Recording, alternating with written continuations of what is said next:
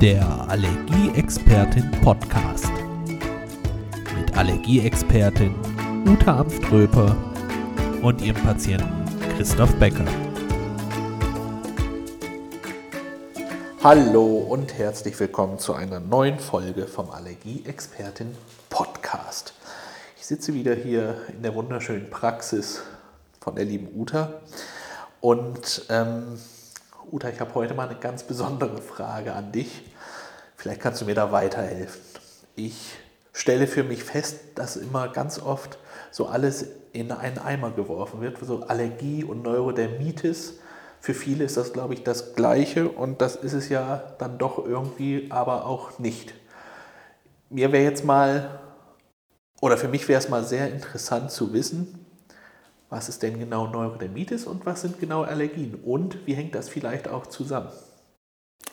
Ja, genau. Es hängt zusammen. Also man kann sagen, durch Allergien wird, Neurodermitis schlimmer und äh, umgekehrt, wenn man jetzt erstmal vielleicht als Kind nur eine Neurodermitis hat, mhm. kommt es ganz oft dazu, dass im Laufe der Zeit Allergien entstehen. Aber also, es ist doch nicht das Gleiche, nein, auf, oder? auf keinen Fall. Gut. Auf keinen mhm. Fall. Also ähm, von den Kindern bekommen ungefähr äh, 50 Prozent Allergien und Asthma. Und ähm, es ist ja sozusagen, ähm, Allergien können bei Neurodermitis vorkommen oder am Anfang vielleicht noch nicht so. Okay. Oder sie kommen am Anfang vor und werden dann schlimmer. Also es gibt alle möglichen Konstellationen sozusagen. Und also es gibt nicht so diesen Weg, dass man sagt, man kriegt immer so. erst Neurodermitis und dann Nein. aber noch Allergien Nein. oder jemand hat Allergien und Nein. kriegt auf jeden Fall Neurodermitis. Das kann man gar Nein, nicht sagen. Nein, kann man überhaupt nicht sagen. Und ähm, was ich jetzt interessanterweise noch gelesen habe, ist, äh, man redet ja bei Allergien und auch bei Neurodermitis, komme ich ja gleich noch dazu, über so ein multifaktorielles Geschehen. Das benutzen, diese Wörter benutzen ja teilweise auch Patienten hier schon. Die sind ja manchmal auch äh, okay. schon sehr gut informiert. Und ich habe gelesen, dass zum Beispiel ähm, unter anderem ja auch ein Gendefekt eine Rolle spielt und dass 15 bis 50 Prozent der Kinder diesen Gendefekt haben und äh, dass dadurch das Risiko einer, eine Erdnussallergie äh, zu bekommen um das Fünffache gestiegen ist. Krass. Und, und dieses mit, der, äh, mit diesem Gendefekt, das ist sozusagen ein bestimmtes Protein, was zwischen den Zellen fehlt. Das habe ich schon mal irgendwo ja? gelesen. Ja, ja. Okay. Gerade letzte Woche. Also irgendwie was zwischen den Zellen. Ja, genau. Also und zwar geht es ja so darum, wenn wir jetzt nochmal eben zur Neurodermitis kommen. Es geht ja ähm, so erstmal um das Thema gestörte Hautbarriere. Mhm. Also die Haut, ähm, man ist ja äh, erst früher davon ausgegangen, dass es eine Erkrankung des, der, der Haut ist, des äh, Hautimmunsystems. Und heute geht man schon davon aus, dass es im Grunde genommen das gesamte Immunsystem betrifft und auch das Nervensystem. Okay. Da können wir ja vielleicht noch mal später zu kommen, zu dem Nervensystem. Sehr gerne. Und ähm, also, das kann man so erklären, wenn man jetzt die Hautzellen äh, betrachtet, der gesunde Kit zwischen den Zellen fehlt. Und zwar ist das ein Protein, also ein Eiweiß, was mhm. das heißt Filagrin.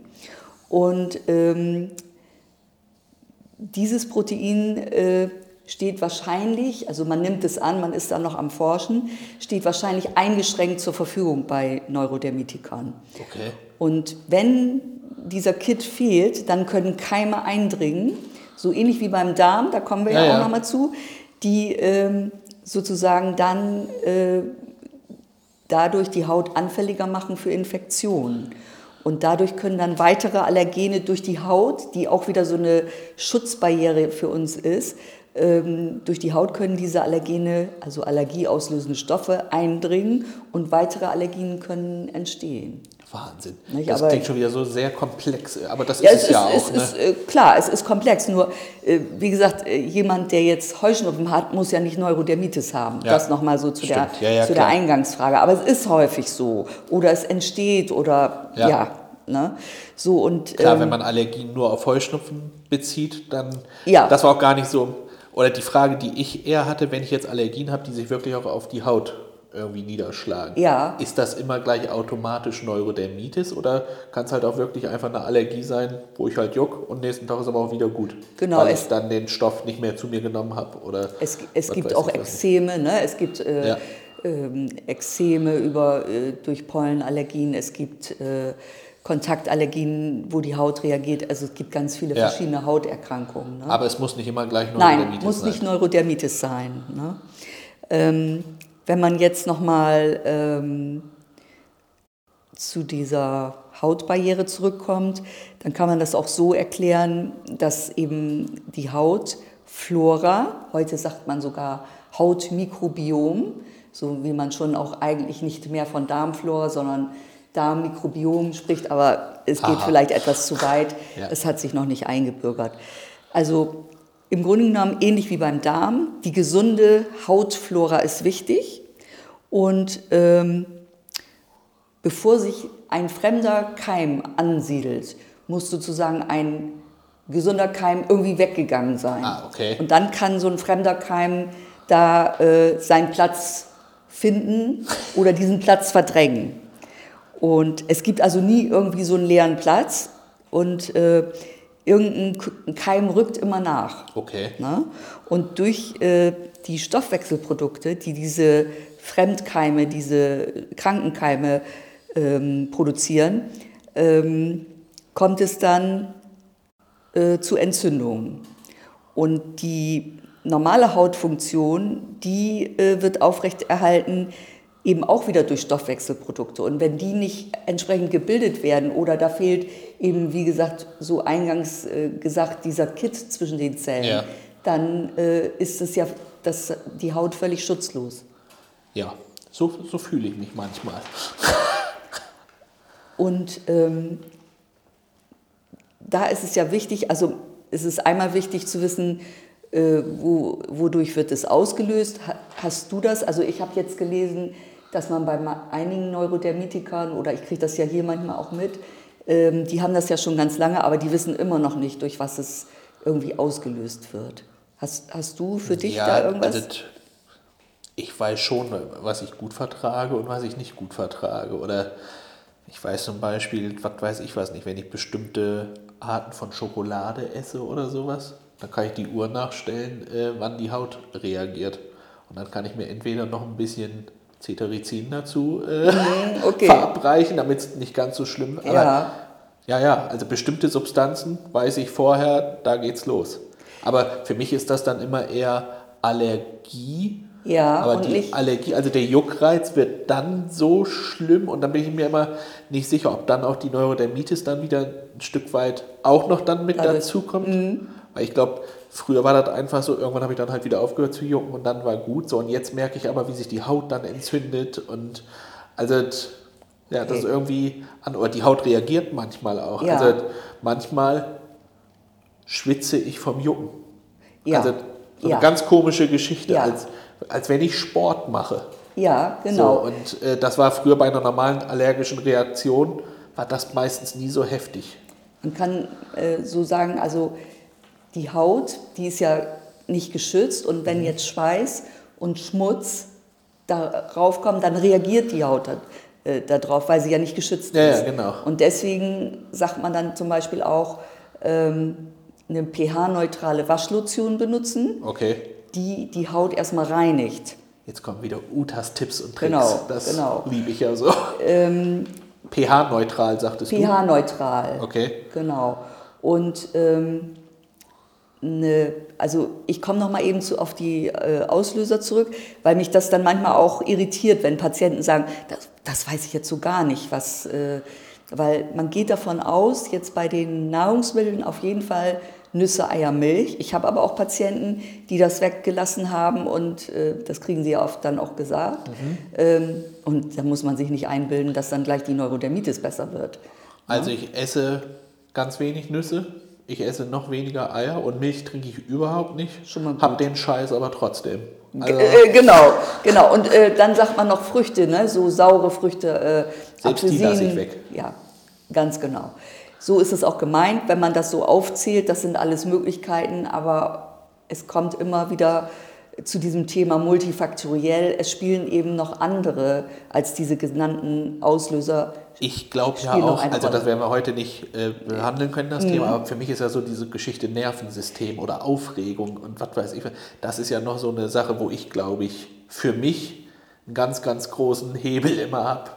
Ähm, ja, brauchen wir aber in dieser Folge ja, aber da würde ich gerne mal mit dir in einer anderen Folge Ja, drüber also sprechen. als äh, chronischer St äh, Stress, äh, das wird immer, findet man äh, überall beschrieben, ne? bedeutet also Stress wird nicht angemessen abgebaut, also Thema Entspannung, Anspannung und schwächt damit Immunsystem und Haut. Erstmal so ganz einfache Erklärung und äh, dann können außer diesen Lebensmitteln natürlich noch chemische Faktoren wie Seife, äh, Parfüm, Waschmittel, ne, die können das Ja. auslösen und eben physikalische Reize, kratzige Wolle, also wirst du wahrscheinlich nicht anziehen, nehme ich an. Schwitz, Natürlich. Schwitzen, Tierhaare ähm, können natürlich auch äh, so etwas machen. Und Klima, ne? Kälte, Hitze. Was ist denn besser? Nee, alles, was extrem ist, ist nicht gut. Ah, okay. Also wird so beschrieben. Okay. Wie, wie äh, fühlst du das so? Äh, nicht eindeutig zu beantworten. Grundsätzlich glaube ich, dass mir Kälte besser steht als Wärme. Ähm, wenn ich hingegen mich im Sommer aber mal raussetze und einfach mal freier Oberkörper und die Sonne mal ein bisschen drauf scheinen, dann- wird es meistens auch wieder besser. Ich darf das nur nicht zu lange machen. Aber Hitze im Sinne von drinne und trockene Heizungsluft und einfach so warm wie möglich und dann womöglich noch schwitzen und was weiß ich, das ist nicht so für mich. Und äh, falls die Frage auch noch kommt, Sauna und sowas, da kannst du mich mit jagen. Also t- da ist Hitze überhaupt nicht. Also am liebsten, ich fühle mich auch am wohlsten, eigentlich wenn es schön kalt ist. Das, äh, das würde ja eben zu diesem Tipp passen. Mensch, was macht man jetzt, wenn, äh, wenn das jetzt mit dem Juckreiz Ja. äh, so schlimm wird? Und Ich habe zum Beispiel kleiner Exkurs. Ja. Äh, Olli P. ist ein guter Kumpel von mir. Ähm, und der war vor kurzem in so einer Kältekabine mit minus 100 Grad irgendwie, wo man sechs, sieben Minuten rein muss und irgendwie sowas. Und äh, das fand ich erstmal ganz lustig, weil er hat da ein Video drüber gemacht und und und. Worauf ich jetzt hinaus wollte, ist, dass ich danach mal recherchiert habe nach diesen Kältekabinen. Und das wird ganz heftig und ganz oft für Neurodermitis eingesetzt. Also ganz viele Neurodermitiker gehen in diese Kältekabinen, ja, weil die alle, denen geht hinterher irgendwie besser als vorher. Ohne jetzt, ne, also wie gesagt, das war nur nochmal, weil du jetzt fragst, ob Kälte oder Wärme dir besser tut. Also ich würde eher in so eine Kältekabine sechs Minuten gehen, als fünf Minuten in die Sauna. ja. Also auch so vom Von, Wohlbefinden, von, vom, äh, wo ich schon von vornherein weiß, in der Sauna, da kriege ich Probleme, bei der anderen Geschichte wahrscheinlich eher nicht. Das nur mal eben so zwischendurch. ja. Ähm, weil das würde ja zu diesen Tipps passen. Was mache ich jetzt, wenn das juckt? Ja, Erstmal kalten Waschlappen drauf, ne? so Ja, ungefähr. ne? also ich habe so ein Handtuch zu Hause, das mache Ja. ich immer mit eiskaltem Wasser voll und dann lege ich mir das halt entweder hier auf den Hals oder auf die Schulter, wo ich halt gerade Bis sich das, am Jucken bin. beruhigt. So, da, dann ist aber auch das Heftige, also der ist ja eiskalt, der Lappen, und wenn ich den einfach nur 10 Minuten drauf liegen lasse, dann Mhm. ist die Seite, die auf dem Körper lag, manchmal richtig heftig heiß. Also am Handtuch. Wo Mhm. Ja. ich das Handtuch dann anfasse und denke, ei, ei, ei, also was ist hier ja. Wärmeableitung oder so. Ja, das, genau. Keine Ahnung. Ja, Aber das tut immer gut, Ja. definitiv. Ähm, hast du auch schon mal Speichel probiert?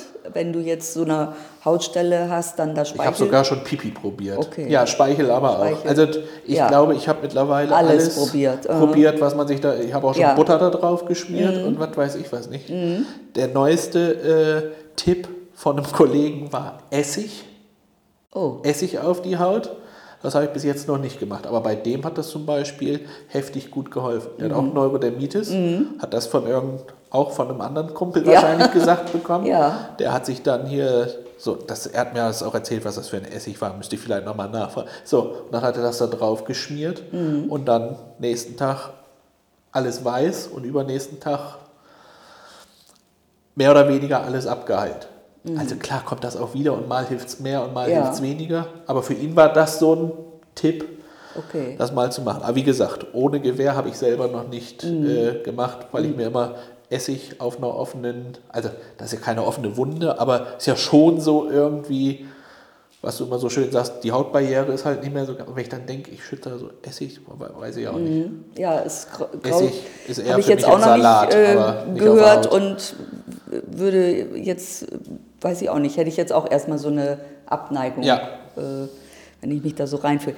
Ähm, ich habe noch eine ganze Menge äh, Tipps äh, für die Hautpflege, für ähm, die, äh, was man zu Hause machen kann und würde natürlich auch ganz gerne noch mal aus meiner Praxis äh, was Da erzählen. könnten wir eigentlich eine neue Folge von machen, oder? Was meinst du? Ich denke, das, das wäre äh, Dann machen wir das sinnvoll. doch so. Dann beenden wir diese Folge jetzt an dieser Stelle.